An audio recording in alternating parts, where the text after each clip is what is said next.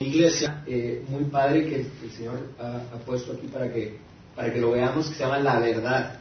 Este, tenemos mucho material, entonces vamos, vamos a entrarle directo. Si hacemos una recapitulación eh, del primer, de la primera sesión, que fue la intro, este, vimos un pasaje que es Juan 8, desde el versículo 31. Si no traen su Biblia, es conveniente que la, que la traigan.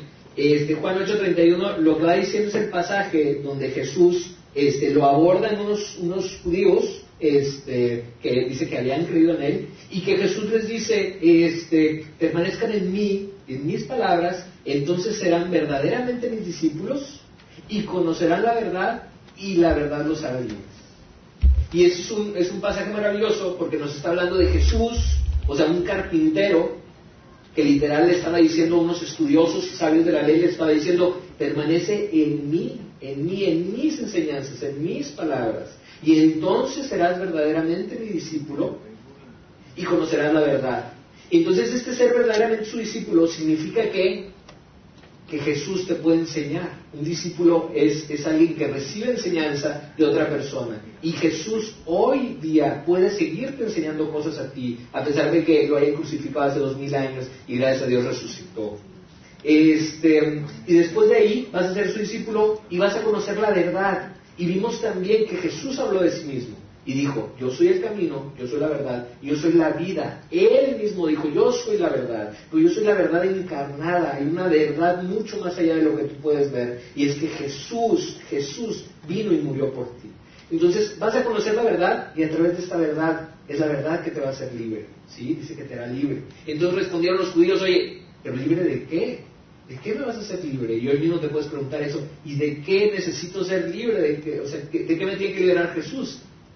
Y dice Jesús, respondió, este, ciertamente te digo, que si tú haces pecado, esclavo eres del pecado. Y de eso vino a liberarte Jesús. De esas, de esas mañas que tienes y que no puedes dejar, este, de esos eh, pecados, de esa mentira que nadie quieres confesar, de ese vicio que tienes y que no lo puedes abandonar, este, de esa persona que a lo mejor tienes ahí contigo y solamente te contamina y no la puedes soltar, de ese pecado de estar amando cosas más allá de Dios, más que a Él, eso vino a liberar. Entonces, hicimos una dinámica padre donde eh, esto se vio en Facebook o a lo mejor te digo por WhatsApp, que nos pasaron sus dudas, nos pasaron preguntas de la Biblia. Este, hay mucha gente que dice, oye, yo la Biblia ni, la entiendo, o sea, lo he leído y ni el índice encuentro. Este, es conveniente que tú sepas, y vamos a hablar de eso, que tú sepas de tu fe.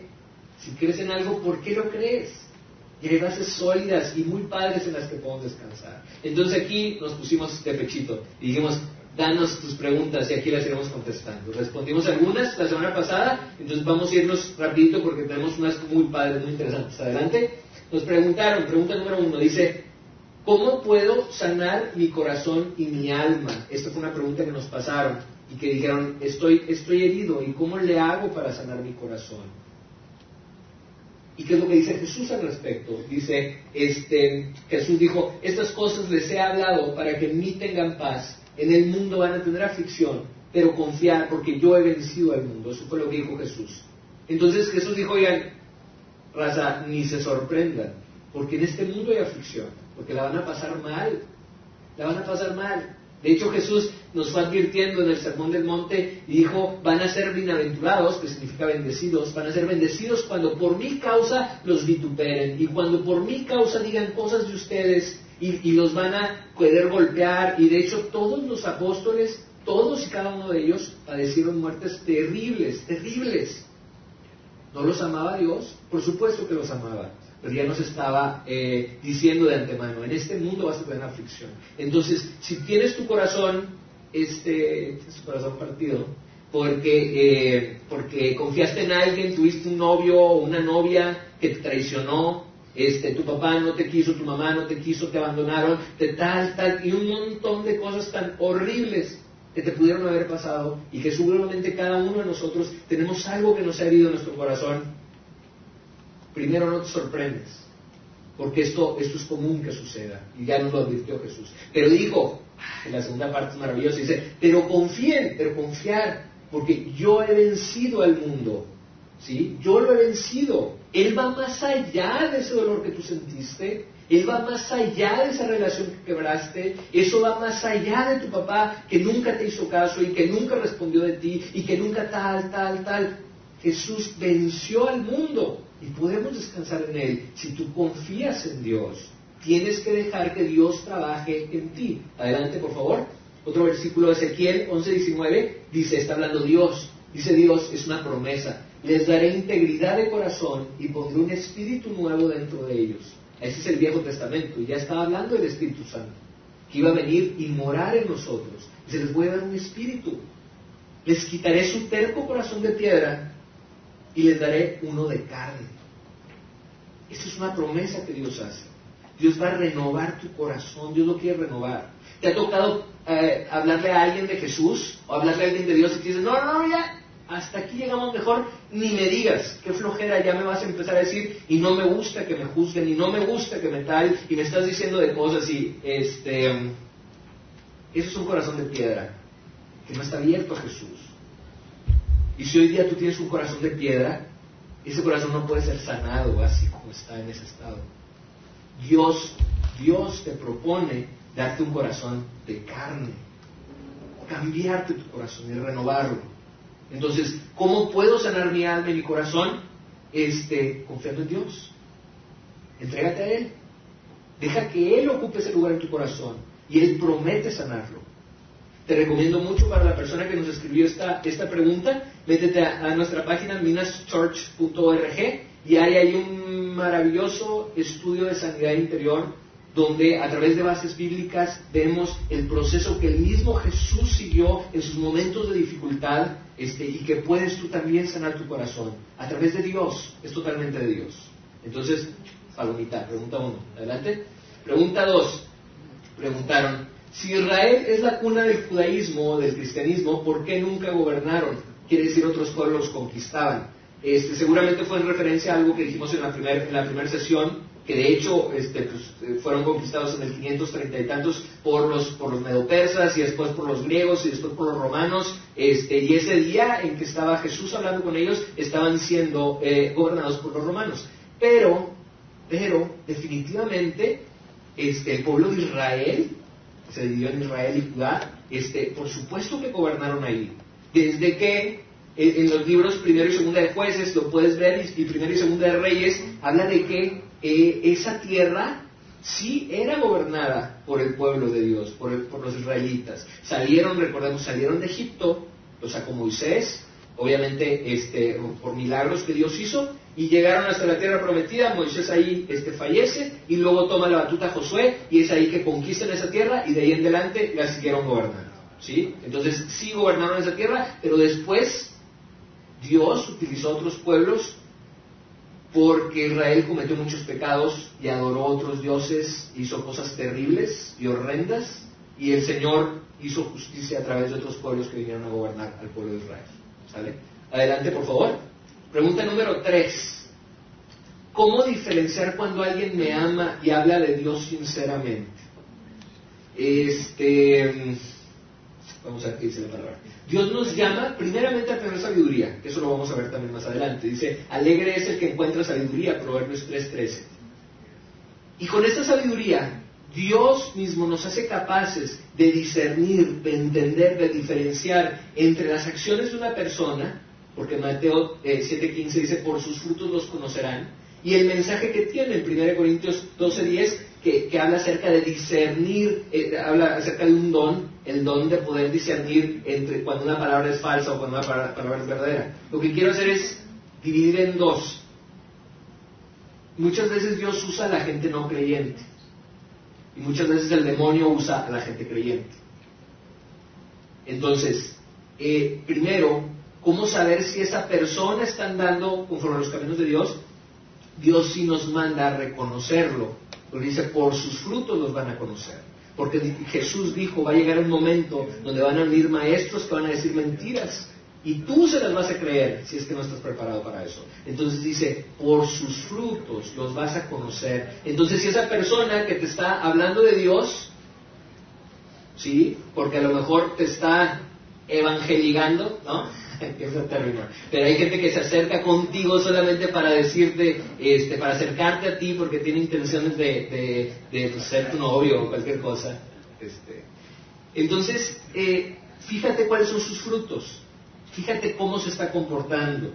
Te está hablando de Dios, pero también se está poniendo bien borrachote los fines de semana. Te está hablando de Dios, pero por otro lado te está pidiendo este, que hagas cosas que la palabra de Dios justamente dice que no deberías hacer. Aguas, aguas. Ten mucho cuidado. ¿Sí? Este, aléjate de ahí, es lo que te aconsejo. Esa persona no está madura todavía. No está madura para tener una relación contigo, no está maduro para aconsejarte lo que te está diciendo.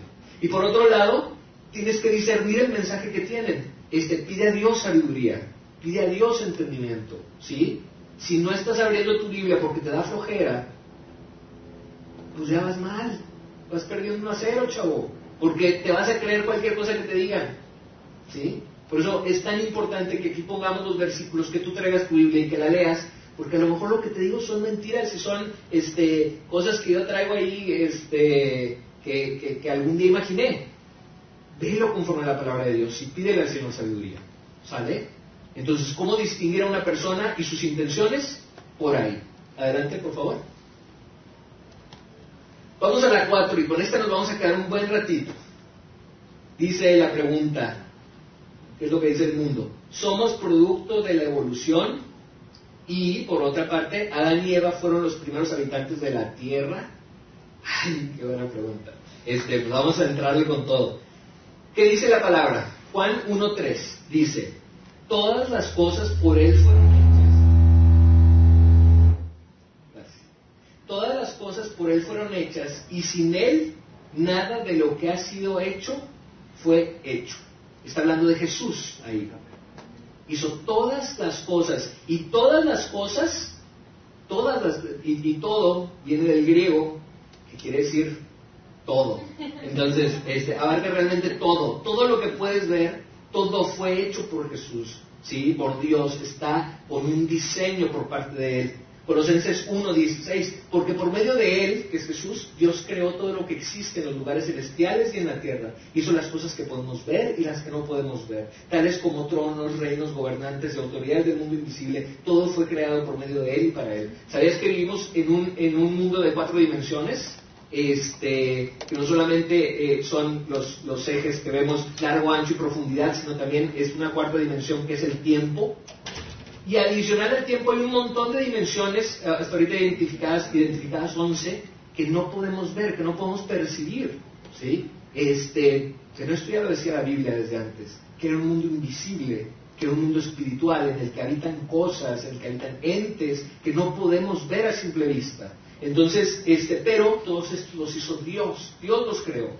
De hecho, Génesis 1.1 dice, y en el principio creó Dios los cielos y la tierra. En el principio, está hablando del inicio, el inicio inclusive del mismo tiempo.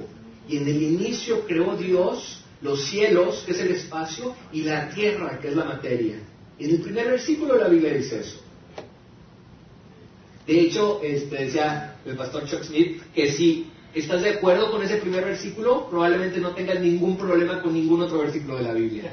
Y en, el principio creó a Dios los cielos y la tierra. Eso es lo que dice la palabra. Entonces la palabra dice que Dios creó todo lo que podemos ver. Adelante. Entonces, Dios creó el mundo y de hecho el universo. Adelante. El día de hoy, y pues para entrar en temas de la evolución, hay que entrarle eh, eh, por partes. Hoy la palabra evolución puede significar muchas cosas. Vamos a dividirlo en dos. Una es la, hablando de la microevolución y otra cosa es hablando de la macroevolución.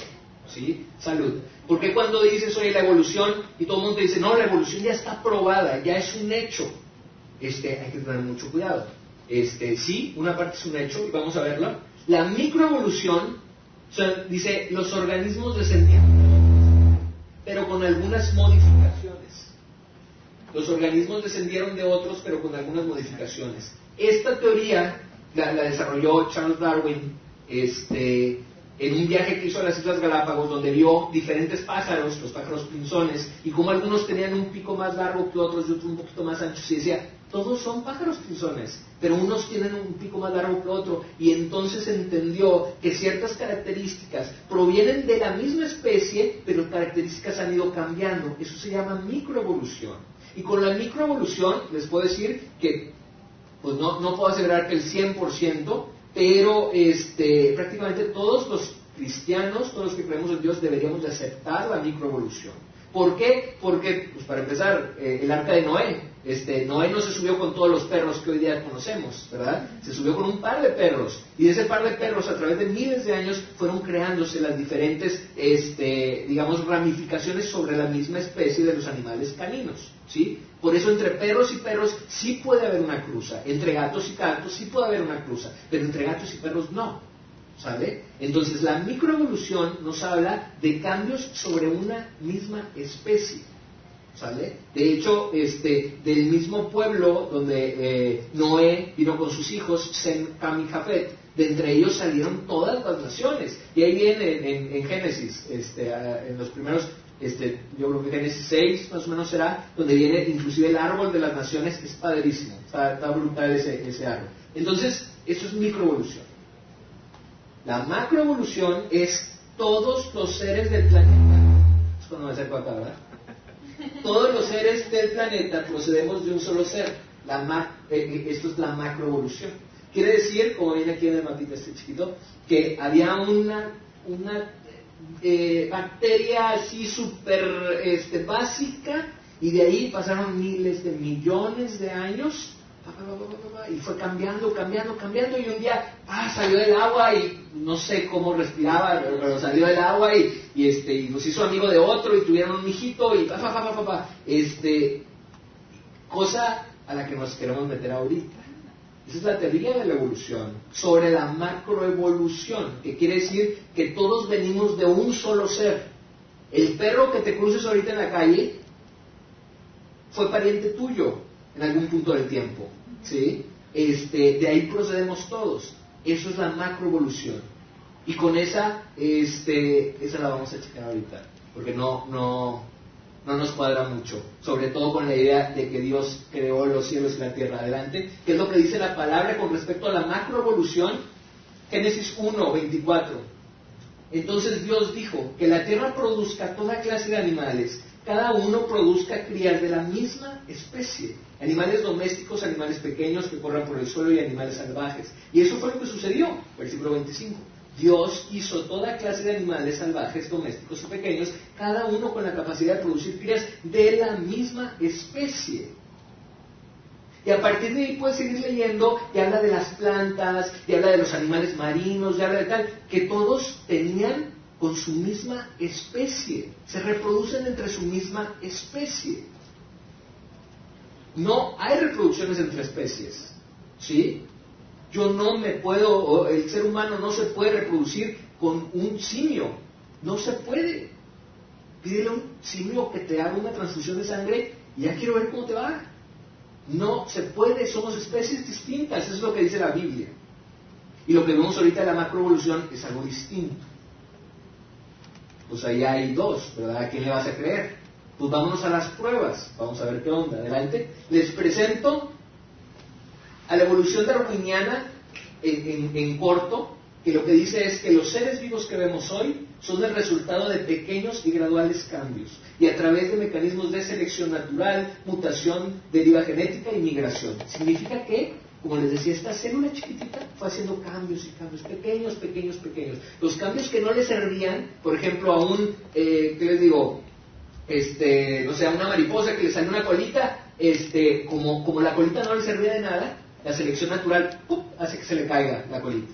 Entonces, realmente los cambios que van haciendo son cambios que le benefician a ese animal como especie.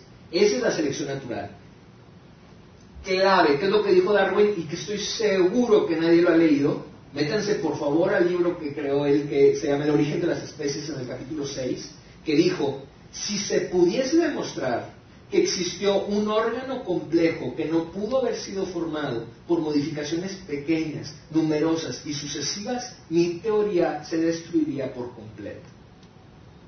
Si se puede demostrar que un órgano de tu ser no es posible que haya sido creado a través de pequeñas modificaciones. Si podemos demostrar eso, su teoría es inválida. Y les presento, adelante, a la máquina más eficiente del mundo, que se llama el flagelo bacteriano, que me gustaría que platicáramos un poquito de él este, y vamos a hacernos a un ladito. El flagelo bacteriano, imagínense que es una colita, ¿sí? como un motor fuera de borda, ¿sí? que con sus hélices, que está en la parte de atrás de las, de las bacterias. ¿sí? Funciona para que se muevan, las hace moverse, inclusive cambiar de dirección. Adelante. Esa es, es una imagen a gran escala del flagelo bacteriano. Y les quiero decir que el flagelo bacteriano está compuesto por 40 piezas distintas, diferentes cada una de ellas. Y aquí está un mapita, es una máquina es una máquina literal. 40 piezas distintas. Y dice, cada una depende de la otra para su buen funcionamiento. Si falta una de esas 40 piezas, la máquina no funciona. No funciona. Esto se llama complejidad irreducible, que quiere decir, esta máquina no puede ser más eficiente. Le quitas algo y no jala. ¿Sí? Llega a tener, a dar 100.000 revoluciones por minuto. Y tiene dos marchas, da hacia adelante da hacia atrás. Inclusive con un cuarto de vuelta este, que, puede dar la bacteria, pueden darse la vuelta completamente. Este, son libres para moverse prácticamente. Utiliza refrigeración por agua, que es donde está sumergido, y es movido por energía protónica, no necesita gasolina ni este, ni, ah, totalmente auto, autosustentable. Entonces, aquí nos surge una duda, porque el flagelo bacteriano, esta colita de 40 piezas adelante, tiene que tener un orden específico. Si tu sistema digestivo, en lugar de boca, tuviéramos aquí el estómago, ¿no? O si tuviéramos aquí los intestinos, no funcionaría como tal. Pues así es igual con el flagelo si las piezas no fueron colocadas en este orden específico, no podría funcionar. ¿sí? Entonces, dado que la selección natural son estos cambios pequeños que se van dando poco a poco, poco a poco, y que los, los cambios, esta colita, por ejemplo, si no funcionaba, se debió de haber caído, porque no le funcionaba. Para que funcione el flagelo, tienen que estar las 40 piezas alineadas de una manera perfecta y esto ha llevado a científicos muy importantes a darse cuenta de que hay una duda muy, muy, muy importante, que es esta que viene en naranja. ¿Quién dio las instrucciones para que esta máquina, que hay cientos de millones de estas bacterias viviendo en nosotros, no solamente se formó una vez, sino que la tenemos por todo nuestro ser, ¿quién dio las instrucciones para que se armara de esta manera tan precisa y tan hermosa que forma una máquina súper eficiente. Y de aquí nace una teoría que es del diseño inteligente. Adelante, por favor. El diseño inteligente, debido a la alta complejidad de nosotros y de la creación, científicos empezaron a levantar la mano y decir, oye, ¿y qué onda con esto? Debe haber una inteligencia más allá que mandó ordenar estas cosas, que mandó ordenar estas piezas. ¿Quién es? Porque la selección natural no tiene inteligencia, tiene que ser azar puro, no tiene objetivo, no tiene inteligencia. Entonces ya quiero ver a alguien este, sin inteligencia, de una manera como estresando, de cuenta, como moviendo piezas de una computadora, este, y que en cuánto tiempo se va a armar perfectamente bien la computadora para que la computadora funcione. ¿Te imaginas eso? Pues esto sucede todos los días y el flagelo bacteriano sigue funcionando y se sigue moviendo de una manera espectacular. ¿Sí? Entonces, hay inteligencia detrás. La selección natural no puede ser la causa por la que estamos aquí. La selección natural no tiene inteligencia y todos nuestros procesos son inteligentes. ¿sí? Y habrá alguien que diga, oye, pero pues yo no soy perfecto, tengo enfermedades. lee tu Biblia. El Señor ya sabía que íbamos a tener enfermedades. Y lo vemos en la primera pregunta. Y en este mundo va a haber aflicción. Dios ya sabía. Porque tiene un fin más profundo para ti que esta vida que estamos viviendo en este momento. Quisiera pasarles un video. Este, adelante, por favor. Este, que habla de esta parte. Es un documental que ustedes lo pueden buscar. Está muy padre, narrado por científicos. No es un documental cristiano. Este, es un documental científico. Y son científicos los que hablan aquí. Inclusive esta persona este, que empieza hablando, bueno, no es literal porque está doblada al español, pero esta persona que empieza a hablar este, tenía otra teoría distinta y decía que los genes se llamaban unos a otros de manera natural, como instintiva para unirse y se dio cuenta de que estaba eh, cometiendo muchos errores y creyó en el diseño inteligente. Entonces vamos a verlo, por favor. ¿Listos? La selección natural y su propia teoría de autoorganización todo había fracasado para explicar el origen de la información genética. Ahora, Kenyon veía solo una alternativa. No hay ni la más ligera posibilidad de un origen evolutivo químico, ni siquiera para la más simple de las células. De modo que el concepto de un designio inteligente de la vida me resultó inmensamente atractivo y con mucho sentido. Muy bien. ¿Y ustedes creen que todo eso se puede hacer por azar, así sin inteligencia. Es una máquina, es una planta de manufactura la que tenemos dentro de nosotros. De una manera tan precisa y tan increíble que dice, eh, Pablo cuando habla del amor de Dios, para que entiendas, para que puedas llegar a conocer lo largo, lo ancho, lo profundo, lo alto del corazón del amor de Dios y en esta profundidad, largo, ancho, alto, este, le metió una cuarta dimensión, esa profundidad. A mí me gustaba pensar que eso profundo está hablando de esto, que hay todo un universo dentro de nosotros.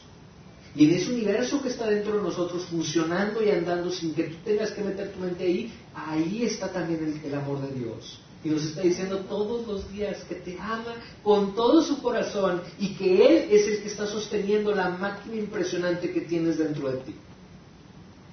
Entonces, este, somos producto de la evolución, pues se las dejo de tarea. Este, definitivamente creo que el tema de micro y macroevolución es algo muy importante este, y real el día de hoy.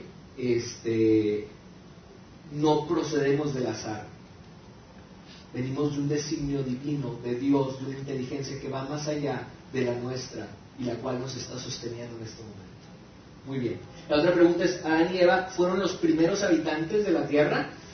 ¡Ay, qué pregunta! No, no, no quitamos la mira de todo lo que vimos ahorita, pues vamos a Génesis. Génesis 1, eh, desde el 7, dice, luego el Señor formó al hombre del polvo de la tierra. ¿Sabías que este, los elementos que hay en el polvo de la tierra son elementos que están presentes en ti, o sea, y que cuando te mueres realmente vuelves al polvo, te vuelves polvo, este, polvo eres y en polvo te convertirás, este, lo dijo el Señor sopló aliento de vida en la nariz del hombre y el hombre se convirtió en un ser viviente. Después el Señor plantó un huerto en Edén, en el oriente, y ahí puso al hombre que había formado. El Señor Dios hizo que crecieran del suelo toda clase de árboles, árboles hermosos y que daban frutos deliciosos. En medio del huerto puso el árbol de la vida y el árbol del conocimiento del bien y del mal. Adelante, que es el que sabemos que después consumió Eva y Adán posteriormente.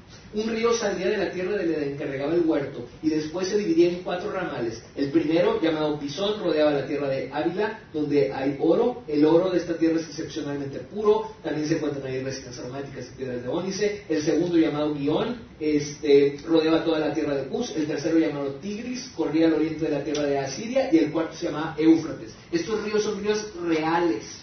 ¿sí? El, jardín del Edén es un punto real en la tierra Hoy día no puedes pasar por ahí porque está bajo el agua, este, pero, pero eh, eh, es real esta historia, es real lo que sucedió. Y yo les puedo asegurar, eh, desgraciadamente, que la iglesia que vayas, difícilmente van a tocar el libro de Génesis más que para decir que el hombre debe estar con su esposa y debe dejar a su familia como parte de, probablemente su seminario de matrimonios o algo, pero el libro de Génesis es un libro hermoso donde nos narra Génesis, el origen, el origen de por qué se dieron las cosas. Eh, adelante. Después el Señor dijo, eh, nos saltamos hasta el 18, dijo, no es bueno que el hombre esté solo, haré una ayuda ideal para él. Entonces el Señor Dios formó de la tierra todos los animales salvajes y todas las aves del cielo. Los puso frente al hombre para ver cómo los llamaría y el hombre escogió un nombre para cada uno de ellos. Puso nombre a todos los animales domésticos, a todas las aves del cielo y a todos los animales salvajes, pero no había una ayuda ideal para él. Entonces el Señor Dios hizo que el hombre cayera en un profundo sueño. Mientras el hombre dormía, el Señor Dios le sacó una de sus costillas y cerró la abertura. Entonces el Señor Dios hizo de la costilla a la mujer, a una mujer y la presentó al hombre. Este ejercicio hizo Dios fue súper importante. Puso frente a él los animales y vio que frente a él no había alguien este, igual. Dios ya tenía planeado algo para él específicamente. Y le sacó esa costilla y creó a la mujer. ¿sí? Entonces, hay una mujer o hay un hombre para ti. Entonces, ten cuidado, porque si no esperas a esa mujer o ese hombre que Dios tiene para ti, a lo mejor te adelantas y terminas casándote con un con un changuito o con algo que te ponga el Señor enfrente. Adelante, por favor. 23. Al fin exclamó el hombre cuando vio a la mujer, este es hueso de mis huesos y es carne de mi carne. Ella será llamada mujer, que es varona. Esa está Génesis 3.20 cuando se habla de Eva, cuando se le dice Eva, porque fue tomada del hombre. El versículo 24 esto explica por qué el hombre deja a su padre y a su madre y se une a su esposa y los dos se convierten en uno solo. 25. Ahora bien, el hombre y su esposa estaban desnudos, pero no sentían vergüenza en ese momento. Bueno, este, independientemente de que nos podamos meter más profundo, este, la Biblia nos dice que los primeros pobladores de la tierra fueron este, humanos, fueron Adán y fueron Eva. Este, independientemente de, imagínate a alguien que no crea en la Biblia, la raza humana tuvo que haber comenzado por una pareja. ¿sí? Entonces es, real, no es, no es mágico, es Dios. ¿sí? Y lo que nos dice la palabra de Dios que está sustentada en muchas pruebas arqueológicas históricas, es que su palabra es real. Podemos confiar en él. ¿Sí? Los primeros habitantes de la tierra fueron Adán y Eva. Y luego la pregunta que de repente, oye, este, y, Caín, ¿con quién se casó? Mató a Abel y luego, pues, ¿con quién se casó? Porque tuvo hijos. Dice la palabra que eh, Adán, la, la tierra tenía otra otro funcionamiento totalmente distinto al que vemos hoy. Adán vivió hasta mil años y tuvo hijos con Eva, muchos hijos es lo que dice la palabra. Entonces, este, Caín se casó con uno de esos hijos. En ese momento no había problema del incesto, digamos, este, porque el, ADN humano en ese momento estaba totalmente puro. Cuando fue y se, se, hicieron las familias de la tierra, que la pueden leer también en Génesis, llegó un donde Dios prohibió las relaciones incestuosas porque ya formaba, eh, eh, creaba malformaciones en los niños. Pero al principio fue así, de esa manera. Dice, oye, qué gacho, como con la hermana. En ese momento sí, porque es la manera en que Dios pobló la tierra. Así es, ¿sí? Y de hecho, si tú te pones sobre cualquier teoría este, que apoye evolución, macroevolución, son, es una pareja y siguen teniendo hijos entre, entre, sus mismos, entre sus mismos hermanos. Y es la manera en que Dios comenzó a poblar la tierra y luego decidió poner una restricción ahí. Adelante. Adelante, por favor. Esta fue la última pregunta que contestamos acerca de la evolución y acerca de los primeros habitantes de la Tierra. Este, hay otras preguntas que quedan sin resolver de las que nos pasaron. Este, voy a hablar aquí con, Alberto, probablemente o eh, eh, grabemos videos individuales de cada uno de ellos y los subamos al, canal, este, o a lo mejor nos daremos otra sesión de vez en cuando para tratar estos temas que son tremendamente interesantes. Hay una confrontación aquí, salud, que es de la verdad con la mentira. ¿Sí? Este, la verdad que es Jesús y que Él dijo ser la verdad, dijo yo soy el camino, la verdad y la vida, y lo que vivimos hoy en día también, que se nos dice un montón de mentiras. ¿Sí? Y así es como vamos a concluir ahorita el tema. Me gustaría que vieran un video, este, de, es una canción que está eh, eh, fabulosa, está muy, muy padre. está en inglés, en la parte de arriba este, pueden ver los subtítulos en español por si gustan. Adelante, por favor.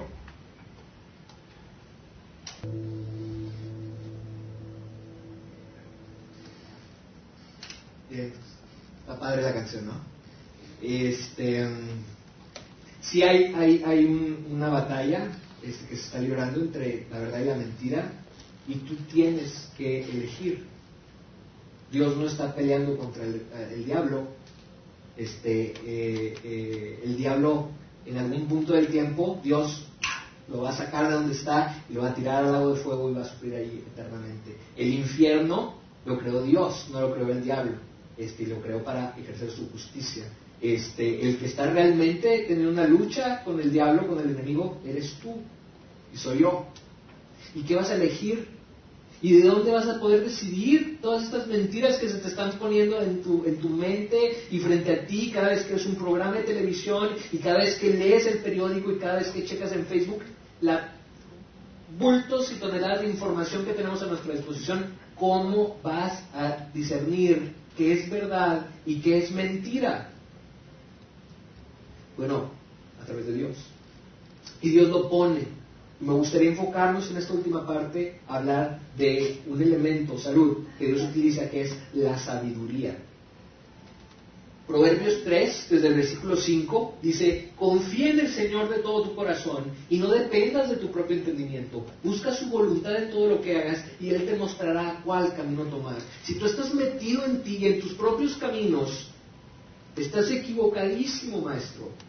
Porque tú cometes errores, eres un humano igual que yo, falible, que nos equivocamos a cada rato. Y dice Dios, y nos pone una vía, una vía en la que podemos descansar. Y dice, busca su voluntad, busca mi voluntad, la del Señor, en todo lo que hagas. Y Él te va a mostrar, salud, qué camino tomar. No te dejes impresionar por tu propia sabiduría. En cambio, teme al Señor y aléjate del mal. Entonces dará salud a tu cuerpo y fortalecerá tus huesos. Adelante.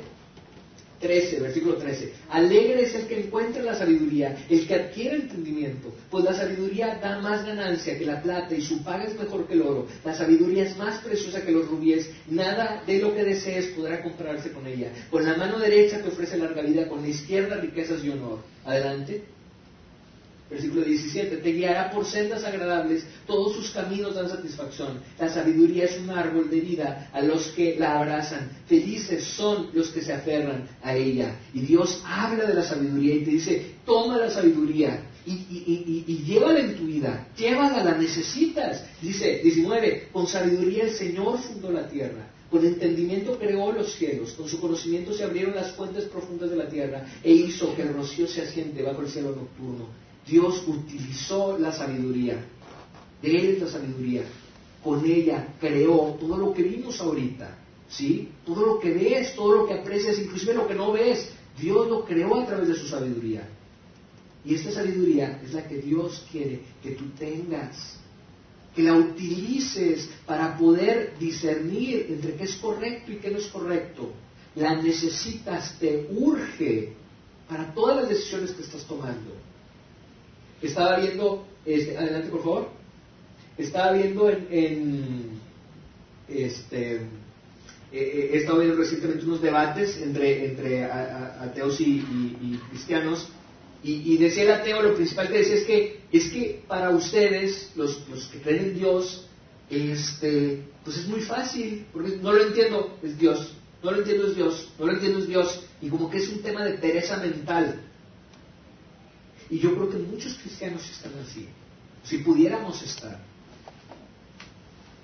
Dios te pide que tengas sabiduría. Y es un deleite aprender de Él. Y es un deleite meterte. Y si tú crees que el trabajo que estás haciendo hoy en día, que por lo cual te están dando un pago de lunes a viernes que estás trabajando, o, más si es que estás trabajando otros días, este, ahí está Dios también. Y Dios te pide usar sabiduría para eso que estás haciendo.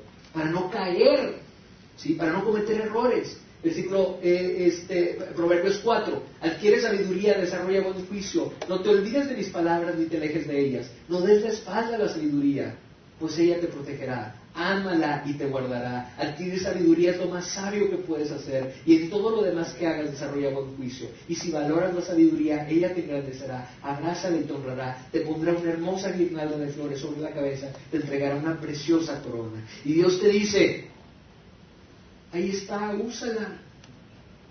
Y qué tristeza es ver este, noviazgos que tienen un hijo antes de tiempo, porque no fueron sabios.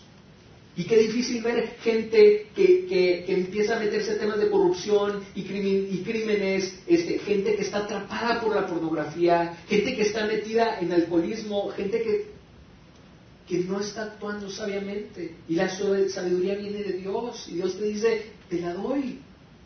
Como papá que es. Si es que así lo decides.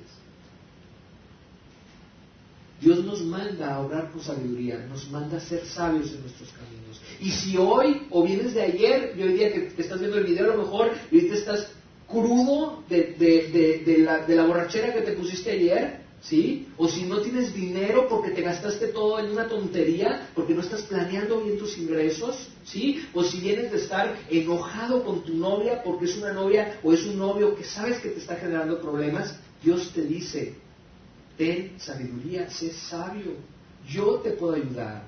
Pero dice al principio lo que leímos, no te fíes en tu propio entendimiento, no te fíes en tu propia prudencia. Búscalo a Él y Él va a enderezar tus caminos. Él los va a enderezar, tú solo no puedes. Y a eso es a lo que nos llama Dios. Y recordamos, si permaneces en Él y permaneces en sus enseñanzas, vas a ser su discípulo y Él mismo te va a enseñar, personalmente te va a enseñar el creador del universo, y conocerás la verdad y la verdad te va a servir. Dios te quiere libre de eso en lo que estás ahorita. Dios te quiere libre de ese pecado. Entonces, bueno, pues para ya terminar, si necesitas ser libre, Dios no te ha liberado, entiende esto. Existe Dios. Dios existe. Y Dios es un ser puro, no hay pecado en él. Y algún día va a juzgar todo eso que estás haciendo. ¿Sí? Tu vida no es tuya. Él te dio el regalo de tenerla y algún día va a pedir cuentas por todos esos dones y todas esas bendiciones que te dio. ¿Estás listo para rendir cuentas? Y si no estás listo, te quiere decir, yo tampoco lo estuve, pero entendí que vino Jesús, que es Dios, y murió por mí. Y Él me dijo, literal, nos dice a través de su palabra, que si confiesas con tu boca que Él es el Señor, y si crees realmente que resucitó entre los muertos, te vas a salvar, y esa deuda tan grande que tenías Dios la va a pagar por si no has aceptado a Dios en tu corazón, ahora es el momento. Sé sabio y acéptalo, porque mañana no sabes si vas a vivir. Y dices, bueno, una ida al antro más, una borracherita más, una no sé qué más. Eh, a lo mejor no la aguantas, y a lo mejor te mueres antes de eso. ¿Estás listo para rendir cuentas? Sé sabio, es lo que te pide Dios, y te pone la sabiduría de pechito. Acéptala. Este, si no has aceptado a Dios en tu corazón, este, podemos orar, oramos juntos por, por, por, ellos, por favor. Si quieres ahí cerrar tus ojos. Y si tú no has aceptado a Dios en tu corazón y sabes que lo necesitas y estás decidiendo el día de hoy aceptarlo con todo tu corazón, puedes levantar ahí la mano. Eh, quisiéramos orar por ti. Y si tú el día de hoy estás tomando esta decisión, puedes repetir esta oración. Es muy sencilla, no es una fórmula secreta. Es una oración sincera lo que quiere Dios. Señor, gracias te doy, papá, por haber muerto por mí. Confieso, Señor, que he pecado. Confieso, Señor, que no soy perfecto y que no he andado en tus caminos. Y me arrepiento, Señor, de mis pecados. Te pido que me perdones cada uno de ellos. Te pido que me vuelvas al camino que tú tienes para mí. Te entrego mi vida de aquí en adelante, te entrego mi vida y te entrego mi corazón. Y guíame por tus caminos, endereza mis veredas. Te necesito, Señor. Creo que resucitaste entre los muertos y el día de hoy te hago mi Señor y mi Salvador. En el nombre de Cristo Jesús. Amén.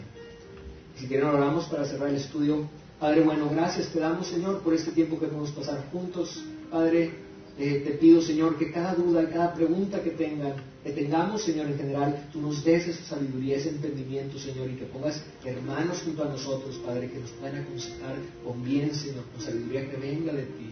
Te ruego, Padre, que de verdad nos hagas sabios en cada una de las decisiones que estamos tomando y que podamos rendir cuentas ante ti, Señor, y que el día que vengas y que nos veas y que te agrade, Señor, de que estuvimos haciendo tu voluntad. Te ruego por cada una de las personas que están aquí, Señor, bendícelas y bendice su camino, Señor, y por favor, este Padre, que puedan permanecer en tus enseñanzas, que sean tus discípulos, que conozcan tu verdad, que conozcan la verdad y que los hagas libres, Padre, de cada uno de los vicios, Señor, de los pecados, Padre. En el nombre poderoso de Cristo Jesús. Amén. Bueno, Este, bueno. Sí, por favor, si alguien necesita oración, este, si alguien quiere platicar, aquí vamos a estar un rato. Este, gracias, bienvenidos, los esperamos ver la próxima semana. Dios los bendiga.